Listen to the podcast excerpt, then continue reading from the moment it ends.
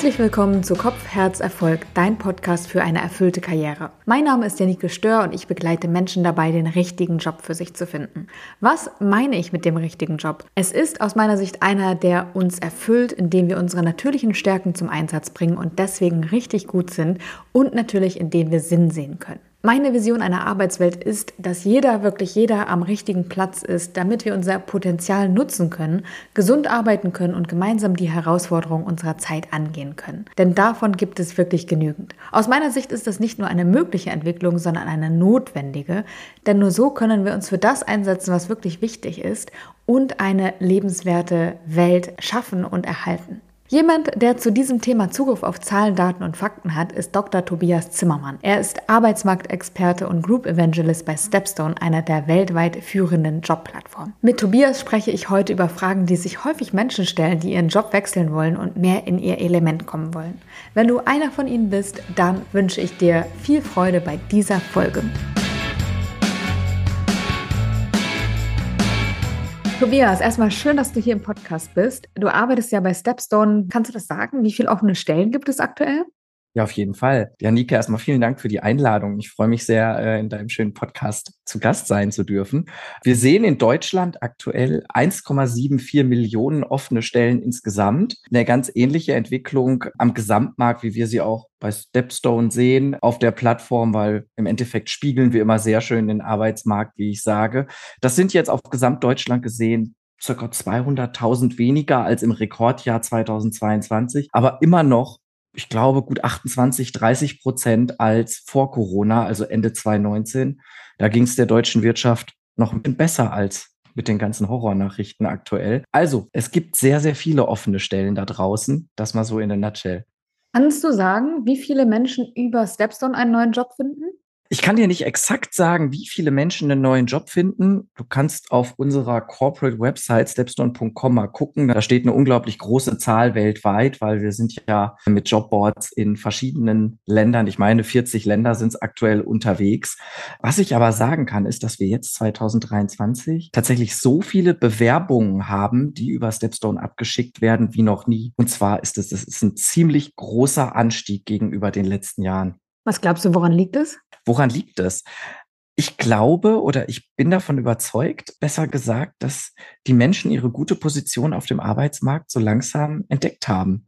Also wir machen ja auch ganz regelmäßig Befragungen, die übrigens auch repräsentativ für die Erwerbsbevölkerung sind. Also da geben wir uns methodisch Mühe. Und da sagen fast zwei Drittel der Leute, ja, eigentlich würde ich ganz gerne den Job wechseln. Und das hat sich jetzt in den letzten Jahren sukzessive verstärkt. Also das sind fast zehn Prozent mehr als letztes Jahr. Und vor zwei Jahren waren es nur gut 50 Prozent. Also wir sehen eine zunehmende Wechselbereitschaft unter den Leuten. Ja, und das spiegelt sich jetzt auch bei uns auf der Plattform wieder. Du hast ja sowieso Zugriff auf alle Daten bei euch. Gibt es Entwicklungen, die du so aus den Daten ablesen kannst, die dich überraschen? Ja, ich sag mal, dass mich eine konkrete Entwicklung, die sich jetzt in den Daten ablesen lässt, noch überraschen würde. Dafür schauen wir vielleicht ein bisschen zu früh rein und dafür schauen wir auch zu oft über den Teich, denn um ehrlich zu sein, sind die Amerikaner meistens immer so ein, zwei Jahre vor uns mit den Entwicklungen. Aber was ich sehr spannend finde, ist, dass wir in den letzten Jahren einen so unglaublichen Anstieg an Quereinstiegsjobs gesehen haben. Also ich meine, da habe ich jetzt, um ehrlich zu sein, die aktuelle Zahl gar nicht mitgebracht, aber letztes Jahr alleine waren es schon sieben oder achtmal so viele Jobs, die den Begriff Quereinsteiger im Titel hatten bei uns auf der Plattform, als noch vor zwei, drei Jahren. Und das ist schon eine ganz schöne Nummer. Das finde ich auch äh, sehr ermutigend, dass das so ist, weil ich manchmal das Gefühl habe, wir müssten eigentlich schneller sein mit dieser Entwicklung, weil die Notwendigkeit so steigt. Arbeit verändert sich einfach wahnsinnig schnell, Berufe verändern sich sehr schnell. Und deswegen ist auch, glaube ich, die Notwendigkeit da, sich öfter mal neu zu erfinden. Und da bekomme ich ganz oft die Frage, ja, aber wie erkläre ich mich denn das oder wie erkläre ich denn, dass ich ein Quereinsteiger, eine Quereinsteigerin bin und äh, wie verkaufe ich das einem Unternehmen? Also ich nehme noch oft die Annahme wahr bei Menschen, dass ein Quereinstieg eigentlich ein Nachteil ist und kompensativ erklärt werden muss. Ja, voll. Und da müssen wir absolut wegkommen von. Es gibt so viele Unternehmen, die wahnsinnig gerne Quereinsteiger einstellen. Die allermeisten Unternehmen haben mittlerweile sowieso verstanden, dass sie nicht mehr nach der eierlegenden Wollmilchsau suchen können, weil wir einfach eine so große Nachfrage nach Arbeitskräften haben, die im Übrigen jetzt auch schon, da können wir vielleicht später noch drauf kommen, schon das Angebot an Arbeitskräften, das überhaupt da ist in Deutschland, übersteigt, nämlich um 560.000. Das kann man ausrechnen. Können wir gleich nochmal ins Detail drauf eingehen, aber deine Frage war so das Mindset beim Thema Quereinstieg. Ne?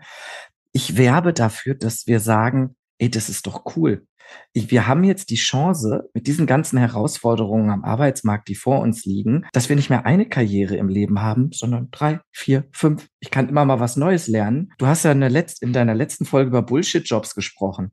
Wie blöd ist es denn, wenn ich 40 Jahre in einem Bullshit-Job gefangen bin? Nee, dann mache ich doch lieber einen Quereinstieg und dann bringe ich im Übrigen ja auch ganz viele Erfahrungen mit, die Menschen in der klassischen Karriere in dem Bereich nicht mitgebracht haben.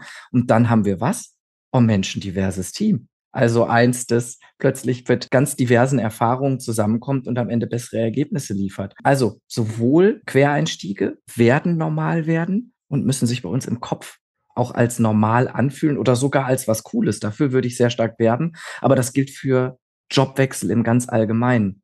Wir haben ein so starkes Sicherheitsbedürfnis, die berühmte German Angst, ne, die definitiv ihre Grundlage hat ich glaube, wenn ich in zehn Jahren hier meine Befragungen noch mache, dann werden wir immer noch sehen, dass die Leute zu 90 Prozent sagen, ich möchte einen sicheren Job haben. Ja, geschenkt. Ich glaube, es wird sich verändern, was einen sicheren Job oder was Sicherheitsempfinden am Arbeitsmarkt ausmacht. Aber Jobwechsel müssen für uns normal werden, weil da können wir ganz massiv von profitieren. Es gibt da ein sehr gutes Buch zu, weil ich finde auch sprachlich gesehen Quereinstieg. Da steckt ja immer mit drin, dass ich die Vorbildung, die es für diesen Job braucht, nicht mitbringe. Deswegen steige ich quer ein. Und ich finde, das ist so überholt eigentlich. Und es gibt ein sehr gutes Buch von Andrew Scott und Linda Gretton, The Hundred Year Life. Und die empfehlen so ein rollierendes System. Also die sagen, das ist eigentlich total überholt, dass wir uns über zehn Jahre möglicherweise, also in manchen Berufen ist das ja erforderlich, über zehn Jahre ausbilden oder viele Jahre, sage ich mal, dann eine Zeit X arbeiten, also auch mehrere Jahrzehnte arbeiten in diesem Beruf und dann in Rente gehen, weil wir auch immer älter werden und wir immer länger arbeiten müssen. Also die Zeitspanne, die quasi unsere Ausbildung am Anfang überdauern müsste, passt überhaupt nicht mehr zu der Geschwindigkeit, wie sich die Berufe verändern. Also ich finde dieses rollierende System, was die vorschlagen, eigentlich sehr klug. Die sagen nämlich, wir müssten eigentlich alle paar Jahre uns neu erfinden uns ausbilden, arbeiten und dann machen wir eine Pause. Und was wir mit der Pause machen, ist uns überlassen, keine Ahnung, am Strand liegen, Kinder bekommen und großziehen, Eltern pflegen oder einfach nur uns erholen, uns hobbymäßig weiterbilden. Das ist eigentlich egal. Aber eigentlich müsste es so ein rollierendes System sein, ähm, wo wir viel flexibler werden, was wir dann für Wege einschlagen. Ja, voll. Also flexible Wege einschlagen ist genau das Stichwort. Du hast so viele smarte Ansätze gerade schon in deiner Frage oder in deinem Statement angerissen, dass ich gar nicht richtig weiß, worauf ich antworten soll. Du hast auch zehn Jahre angesprochen. 10,4 Jahre ist aktuell die durchschnittliche Betriebszugehörigkeit in Deutschland. In den USA sind es 4,1 und spannenderweise sind die Menschen in den USA, haben nicht nur mehr Spaß an ihrem Job, Nee, die fühlen sich sogar ihrem Arbeitgeber stärker emotional verbunden als wir in Deutschland. Das ist ja irgendwie scheinbar ein Widerspruch, aber das spricht auch genau für das, was du sagst, nämlich wenn wir flexibler sind, immer mal wieder wechseln, dann kann ja auch die Begeisterung immer wieder neu entflammt werden für so einen Job und für einen Arbeitgeber. Und das müssen wir einfach positiv begreifen. Und ich glaube, ich sehe schon, dass wir mit der Zeit definitiv irgendwie nicht hinkommen. Aber das Thema Fähigkeiten, Skills hast du ja auch angesprochen. Vollkommen richtig. Wir diskutieren ja nicht umsonst gerade diese berühmten Meta-Skills, Soft-Skills oder wie wir sie jetzt immer nennen wollen. Ne? Kreativität, Problemlösungsfähigkeit, Anpassungsfähigkeit viel, viel wichtiger als irgendwelche Hard Skills jetzt gerade on the job, die ich natürlich brauche, um meinen Job erfolgreich zu machen, aber die sich so schnell verändern, dass ich sowieso immer neu nachlernen muss. Von daher, warum nicht quer einsteigen? Braucht man nur einen neuen Begriff für, stimme ich dir zu. Du hast ja auch Einblick darin, welche Unternehmen das schon anbieten und hattest im Vorfeld auch eins erwähnt. Ähm, magst du das Beispiel einmal teilen mit den Zuhörenden? Es ist eine sehr gute Frage. Die können natürlich auch selber auf unserer Plattform nachschauen, einfach mal Quereinstieg eingeben und gucken, was da so bei rauskommt. Aber ich weiß zum Beispiel, dass die Deutsche Bahn da sehr viel gemacht hat oder sehr viele Stellen dafür angeboten hat. Das ist ja auch ein sehr prominentes Beispiel in der Pandemie gewesen, ne? dass sogar der oder die ein oder andere Pilotin zur Deutschen Bahn als Zugführer gewechselt ist oder viele Stewardessen, weil eben die Flugzeuge am Boden geblieben sind, jetzt Zugbegleiter geworden sind. Das sind aber natürlich nicht nur die einzigen. Ne? Also Das geht dann auch, ob es äh, Lokführer sind oder ähnliches. Also das ist zum Beispiel ein Beispiel. Aber da biete ich einfach jedem an, sich inspirieren zu lassen. Einfach mal den Begriff bei uns oder vielleicht auch einer anderen Plattform. Ich empfehle natürlich unsere zu nutzen, wenn man auch wirklich was Gutes finden möchte, einzugeben und zu schauen, was dabei rauskommt. Da kommt nämlich echt was Vielfältiges bei raus. Ich glaube, da sprichst du auch ein Stück weit den Fachkräftemangel an. Ist vielleicht schon ein bisschen überholt, aber ich glaube, man merkt es doch jetzt mittlerweile an jeder Ecke. Ja? Die Züge warten an Bahnhöfen, weil die Zugführer oder Zugführerinnen eine Pause machen müssen. An jeder Bäckerei steht dran, wir suchen Verkäufer, Verkäuferinnen. Also überall gibt es irgendwie Personalmangel, der Auswirkungen hat. Äh, in manchen Städten fahren schon weniger Busse, weil es keine Busfahrer mehr gibt oder Fahrerinnen. Also da tut sich enorm was. Und das, was du vorhin gesagt hattest, dass da einfach eine Lücke ist mit angebotenen Jobs beziehungsweise offenen Stellen und Menschen, die sie überhaupt ausfüllen könnten. Das wird, finde ich, so sichtbar gerade. Eine Frage, die sich da aber für mich stellt, ist, sind es wirklich die Fachkräfte oder sind es auch Akademiker oder Akademikerinnen Posten? Alle. Also ja, es ist deutlich prominenter geworden im letzten Jahr, dass uns halt auch Menschen in Bereichen fehlen, die wir vielleicht vor ein paar Jahren vernachlässigt haben. Ne? Also wer hätte zum Beispiel gedacht, dass eine der größten Volkswirtschaften der Welt in signifikante Probleme gerät, weil Lkw-Fahrerinnen fehlen? Ne? Auf die Truckdriver-Krise in der UK angespielt. Aber es fehlt Einfach deswegen hat ja auch mein Chef, der Sebastian Detmers, diesen Begriff der Arbeiterlosigkeit geprägt. Damit ist nicht gemeint, dass uns nur Arbeiterinnen fehlen, sondern damit ist gemeint, dass uns alle fehlen in allen Bereichen. Und Deutschland ist ein Hochtechnologieland, ist nach wie vor eine der stärksten Volkswirtschaften der Welt. Und wenn wir das bleiben wollen, dann brauchen wir natürlich vor allem hochqualifizierte Jobs. Und die werden natürlich vor allem von AkademikerInnen ausgefüllt. Demzufolge, da brauchen sich deine Zuhörerinnen keine großen Sorgen machen. Ähm, die Nachfrage nach ihren Skills, Fähigkeiten wird hoch bleiben und die Situation am Arbeitsmarkt gestaltet sich durchaus komfortabel. Also wir können festhalten, trotz negativer Entwicklung, was die Wirtschaft vielleicht betrifft, ist der Bewerbermarkt so gut wie nie. Ja, total. Das IFO-Institut hat, glaube ich, über seine letzte Studie oder, oder seine letzte Veröffentlichung geschrieben, die Lage der deutschen Wirtschaft verdüstert sich. Ich würde sagen, für Arbeitnehmende scheint weiterhin die Sonne und die wird in Zukunft weiterhin scheinen, denn demografischer Wandel ist so ein Begriff, den hatte ich schon in der Schule und der klang schon damals langweilig. Das ist vielleicht auch einer der Gründe, weshalb wir nach wie vor nicht so gut vorbereitet darauf sind, was jetzt passiert. Paradoxerweise arbeiten in Deutschland so viele Menschen wie nie. Das muss man erstmal sacken lassen. Und trotzdem übersteigt die Nachfrage nach Arbeitskräften jetzt schon das Angebot. Was passiert erst, wenn wir bis 2035, da gibt es ja verschiedene Prognosen, Millionen an Menschen weniger haben, die bereit sind zu arbeiten, die arbeitsfähig sind? Ist nicht schwer, das eins und eins zusammenzuzählen. Vor allen Dingen, weil man jetzt ja schon sieht, ne, dass Personal an allen Ecken und Enden fehlt. Also ich finde, das sind nicht unbedingt schöne Aussichten, außer natürlich für den Einzelnen in der Bewerbungsposition, weil die Situation gut ist. Aber ansonsten muss ich sagen, mache ich mir schon ein paar Gedanken.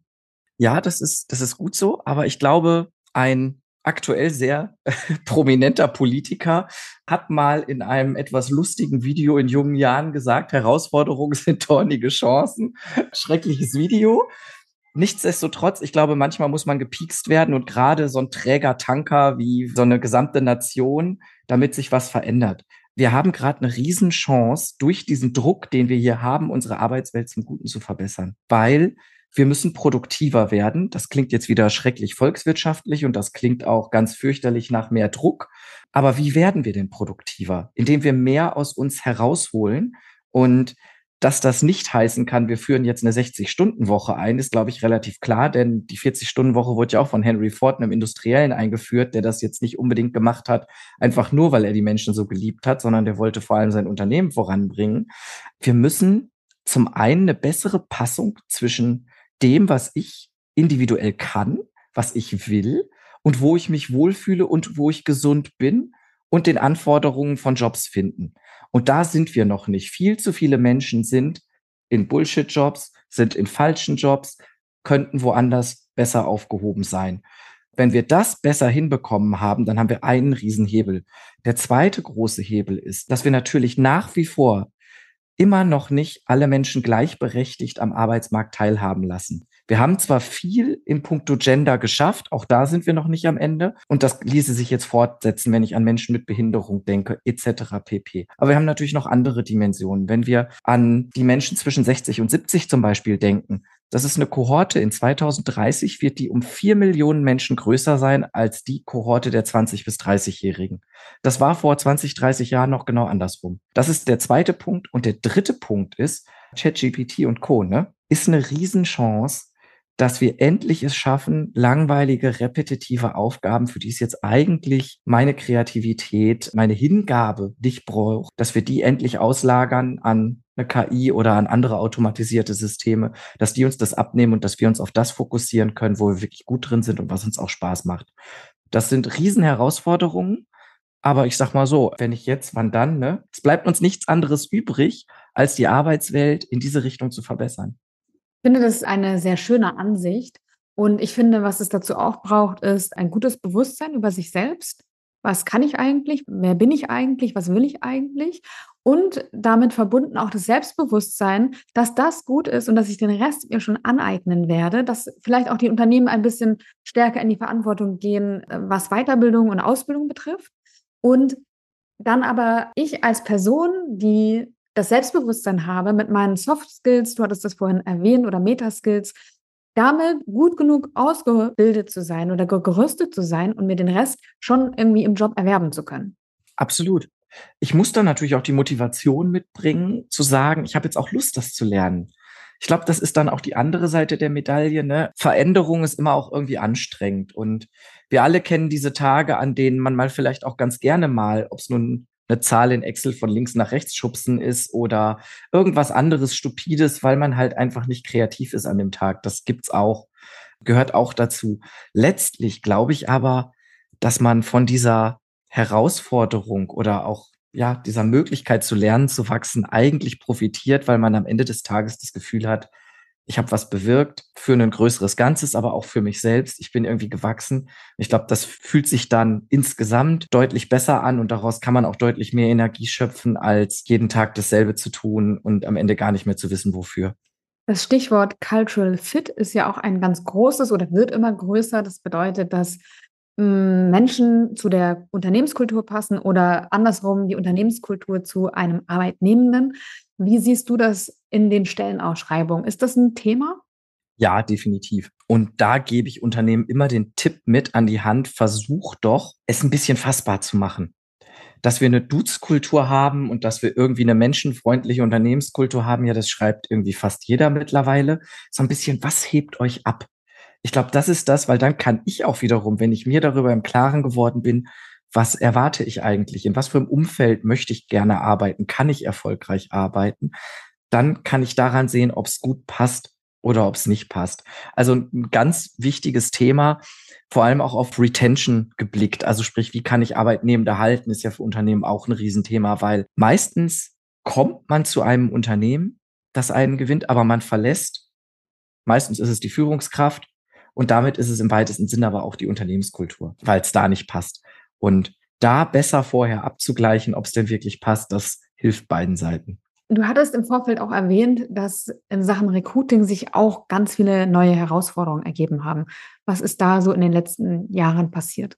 Einiges. Das ist, das ist, glaube ich, die gute Nachricht an deine Zuhörer. In Bewerbungsprozesse haben noch einiges an Nachholbedarf. Es gibt jetzt mittlerweile aber auch schon wahnsinnig gute, wahnsinnig smarte Prozesse. Auch das Thema KI und Co., das gab es auch schon vor ChatGPT bei dem einen oder anderen. Also, dass man vielleicht so per WhatsApp mit einem Tool chatten konnte und das quasi einem eine Stelle vorgeschlagen hat. Hey, Janike, guck mal, die Stelle hier als Radiomoderatorin, sage ich jetzt mal, ist frei, die wird doch gut passen. Dann sagst du, nee, eigentlich, ich, ich mache gerade Podcast, bin ich eigentlich ganz zufrieden mit. Ich sehe mich mehr nach XYZ um und dann, ah, okay, guck mal, hier wäre das und das. Und dann kannst du auch sagen, ach nee, lass mich mal gerade damit in Ruhe. Wann darf ich dich denn wieder fragen? Ja, morgen, übermorgen. Solche Tools gibt's längst. Die können auch noch besser werden, die werden auch noch besser. Das ist der eine Punkt. Für uns vor allem interessant ist natürlich, dass sich so langsam die Spreu vom Weizen trennt. Vor 20 Jahren haben sich Bewerbungsprozesse nicht groß unterschieden. Ich habe meine Mappe abgeschickt, habe irgendwann nach zwei, drei Wochen mal eine Antwort oder gar nicht bekommen. Und dann, weiß ich nicht, wenn ich mich bei 10, 15 Unternehmen beworben habe, habe ich von zwei, drei eine Einladung bekommen, bin da hingedackelt und dann habe ich geguckt. Heutzutage ist es natürlich eine viel größere Bandbreite, die sich an technischen Möglichkeiten bietet, wie ich das auf der einen Seite schnell und nutzerfreundlich gestalten kann, so dass ich möglichst schnell mit einem Recruiter, mit meiner möglichen Führungskraft ins Gespräch komme, denn das ist ja das, was wir alle wollen. Eigentlich diesen ganzen Prozess wollen wir ja so schnell wie möglich weghaben. Wir wollen irgendwie feststellen, dass, dass das halbwegs passt. Dafür gibt's Matching-Algorithmen, wie von uns zum Beispiel. Und dann möchte ich möglichst schnell mit jemandem sprechen. Und da gibt's momentan eine Riesenbandbreite. Und die Unternehmen, die da ganz weit vorne sind, die haben gerade eine Riesenchance, weil für welches Unternehmen entscheide ich mich denn, wenn ich von vielen Unternehmen gute Angebote bekomme, für das, das mir innerhalb von einer Woche direkt nicht nur Rückmeldung gegeben hat, sondern auch Transparenz zum Prozess und mich direkt zum Gespräch eingeladen hat. Oder das Unternehmen, das erst zwei Wochen wartet und dann vielleicht kommt irgendwann mal eine automatisierte Antwort und an dem Moment, dann habe ich ja bei dem anderen Unternehmen schon unterschrieben. Also da tut sich einiges. Wenn du dich nach einem neuen Job umsehen würdest, wie würdest du vorgehen, wenn du eure oder eine andere ähnliche Plattform nutzen würdest? Ich würde zwei Sachen machen. Also, ich würde mich erstmal registrieren. Das machen auch Millionen Menschen. Das ist gut, weil letztlich, das wissen wir ja auf Stepstone oder andere, das sind Tools wie jedes andere auch. Ich muss die KI, die dahinter liegt oder die verschiedenen Techniken ein bisschen füttern mit meinen Daten, mit meinen Vorlieben. Ich muss die trainieren, damit die mich kennenlernt, damit die mir passgenaue Vorschläge schicken kann. Das ist das eine. Und ich bin, ja, bei sowas lehne ich mich auch gerne mal zurück. Deswegen würde ich mein Profil möglichst gut anlegen, einen Lebenslauf eintragen. Dann kann ich mich nämlich zum Beispiel in unserer Lebenslaufdatenbank eintragen und dann kann ich mich zwischendurch auch mal zurücklehnen, auch mal erstmal in Urlaub fahren, um ein bisschen Abstand zu gewinnen. Dann können nämlich Unternehmen mich finden und auf mich proaktiv zugehen. Und wenn mir das nicht passt, dann kann ich auch weiterhin noch suchen. Und ich lasse mir übrigens zwischendrin auch noch passende Angebote auf mein Handy schicken und mal so gucken, was denn so dabei ist. Und was gut dabei ist, das erkläre ich dem Algorithmus dann, indem ich es mal anklicke. Und was nicht gut dabei ist, das exkludiere ich dann von meiner Suche. Das wäre so meine Herangehensweise. Hm, ich habe mal gehört, dass es manchmal auch klüger sein kann, kleinere Jobbörsen zu nutzen, weil da die Konkurrenz weniger groß ist. Hast du das auch schon mal gehört? Da hast du natürlich eine Frage gestellt, die mich jetzt auch ein bisschen aufs Glatteis führen soll, ne? Aber gar kein Thema. Spannender Ansatz, habe ich so, um ehrlich zu sein, noch gar nicht drüber nachgedacht. Ich würde jetzt erst mal sagen, ich glaube, wir müssen uns sowieso dran gewöhnen, dass wir im gesamtdeutschen Wettbewerb stehen und im Übrigen nicht nur das. Der Arbeitsmarkt wird zunehmend global. Ich habe globale Möglichkeiten, mich zu bewerben, zu schauen, wo es attraktive Jobs gibt. So ist natürlich auch die Konkurrenz größer. Aber das Gute für mich ist ja, und das haben wir ja am Anfang besprochen, die gesamtdemografische Entwicklung, die Gesamtentwicklung am Arbeitsmarkt führt ja dazu, dass ich sowieso in einer relativ komfortablen Situation bin und dass gute Jobs da sind. Letztlich kann ich dem einzelnen Jobsuchenden immer nur raten, sich möglichst genau darüber zu informieren, wo ist das Angebot, was ich suche. Dafür muss ich mich natürlich erstmal selber fragen, was will ich eigentlich, um mich dann eben am allerbesten zu informieren. Und das kann dann natürlich sein, dass es zum Beispiel in hochspezialisierten Jobs, wie zum Beispiel, wenn ich Arzt bin oder so, dass es dort hochspezialisierte Jobbörsen zusätzlich gibt, die dann auch ein gutes Angebot haben. Das mag sein, klar. Tobias, ich wollte dich in keinster Weise mit der Frage aufs Glatteis führen. Es war wirklich Interesse halber und ich habe dir zugetraut, diese vielleicht auch ein bisschen ja, herausfordernde Frage beantworten zu können. Also mit Bravo gelöst. Vielen Dank dafür. Auch für die ganzen Insights, die du mitgebracht hast. Ich finde es sehr ermutigend und aufbauend für alle, die jetzt vielleicht nicht ganz glücklich sind oder sagen wir es mal andersrum, sehr unglücklich sind in ihrem Job, dass der Markt eigentlich, auch wenn die Wirtschaft in eine andere Richtung momentan zeigen mag, doch für die Bewerber und Bewerberinnen ein guter ist und dass jetzt eigentlich ein guter Moment ist, auch den Job zu wechseln. Absolut. Wir müssen es entstigmatisieren, auf Jobsuche zu sein. Also es kann auch mal sein, dass ich dann vielleicht mal eins, zwei Monate nichts habe. Ja, dann ist das so. Irgendwann wird der passende Job kommen und dann passt's und dann werde ich froh sein, es getan zu haben.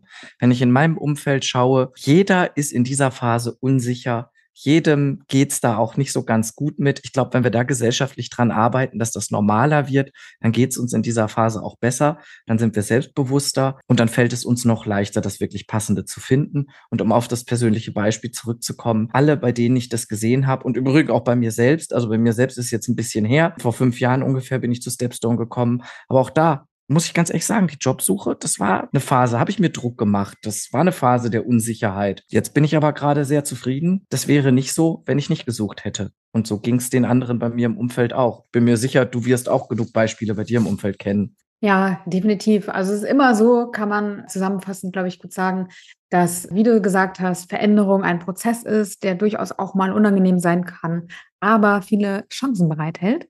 Und dazu möchte ich jeden ermutigen, der sagt, momentan passt es eigentlich nicht so gut. Also rausgehen, Ausschau halten, drüber reden, suchen, ausprobieren und dann wird sich das Passende finden.